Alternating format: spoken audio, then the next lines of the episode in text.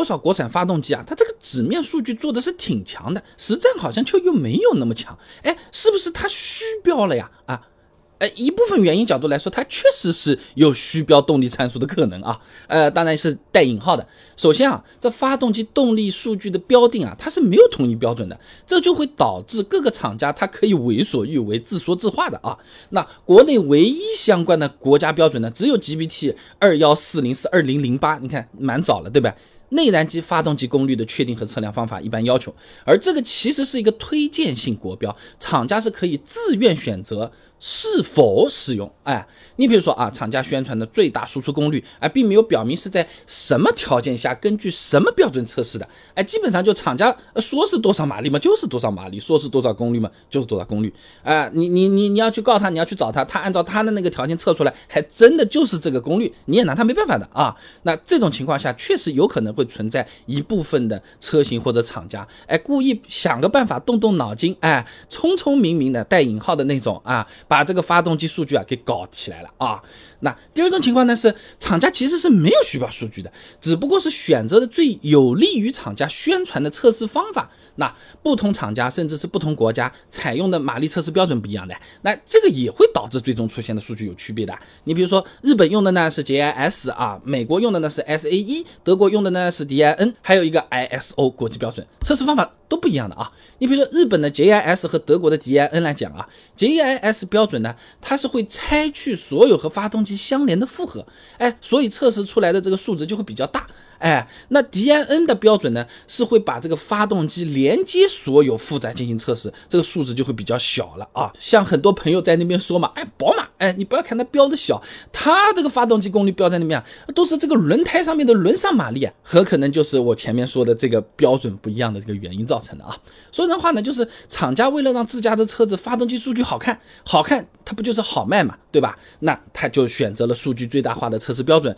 属于专专控制，动动小聪明。有点欺负我们的认知盲区的问题啊，就好比呢，我说我的存款有一千万亿，听起来很吓唬人吧？厉害了吧？首富了吧？对不对？那后面有很小很小一排字，人家来告我来查我的时候，我是不是写的，我这个钱是津巴布韦币，那就就类似于这样意思，对不对？还有人说啊，我存款有一千万亿啊，我这个呃负债有九千九百九十九点九九九九万亿，那那道理一样的啊。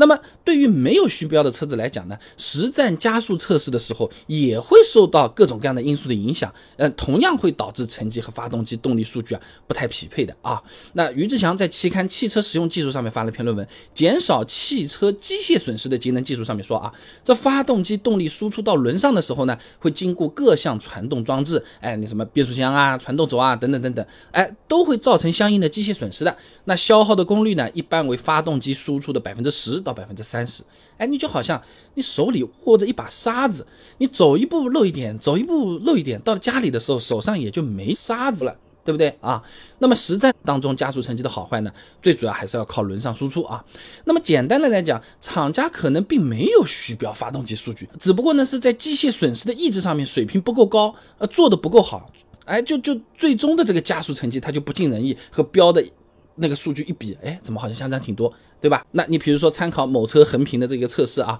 这主流国产车的轮上马力达成率基本上百分之六十到百分之八十，合资品牌的达成率呢，基本上是百分之七十五到百分之九十之间。呃，最可怕的标杆产品啊，二零二一款宝马三二五 Li 达成率百分之九十三点五九，约等于发动机的这个和轮上的就是非常接近了啊！哎，这个是值得表扬一下的啊。那么另外呢，差不多马力的车子啊，也不能只看加速成绩的啦。有些朋友呢，只看两个车子加速成绩对比，那九秒的那总比八秒的慢，对不对？啊，那九秒的就是垃圾，就是差，对不对？但实际上，车重对加速成绩的影响也是不能忽略的啊。那我以前视频做过的，排量小的车。动力就一定弱吗？上面详细讲过，这里简单说啊，哪怕发动机动力差，你只要车子够轻，哎，同样也是能够让加速非常快，很厉害的，哎，这就要变相的提升动力。那实验下来呢，一台思域 Si 每减少八点二五公斤的车重，哎，就可以变相增加一匹马力啊。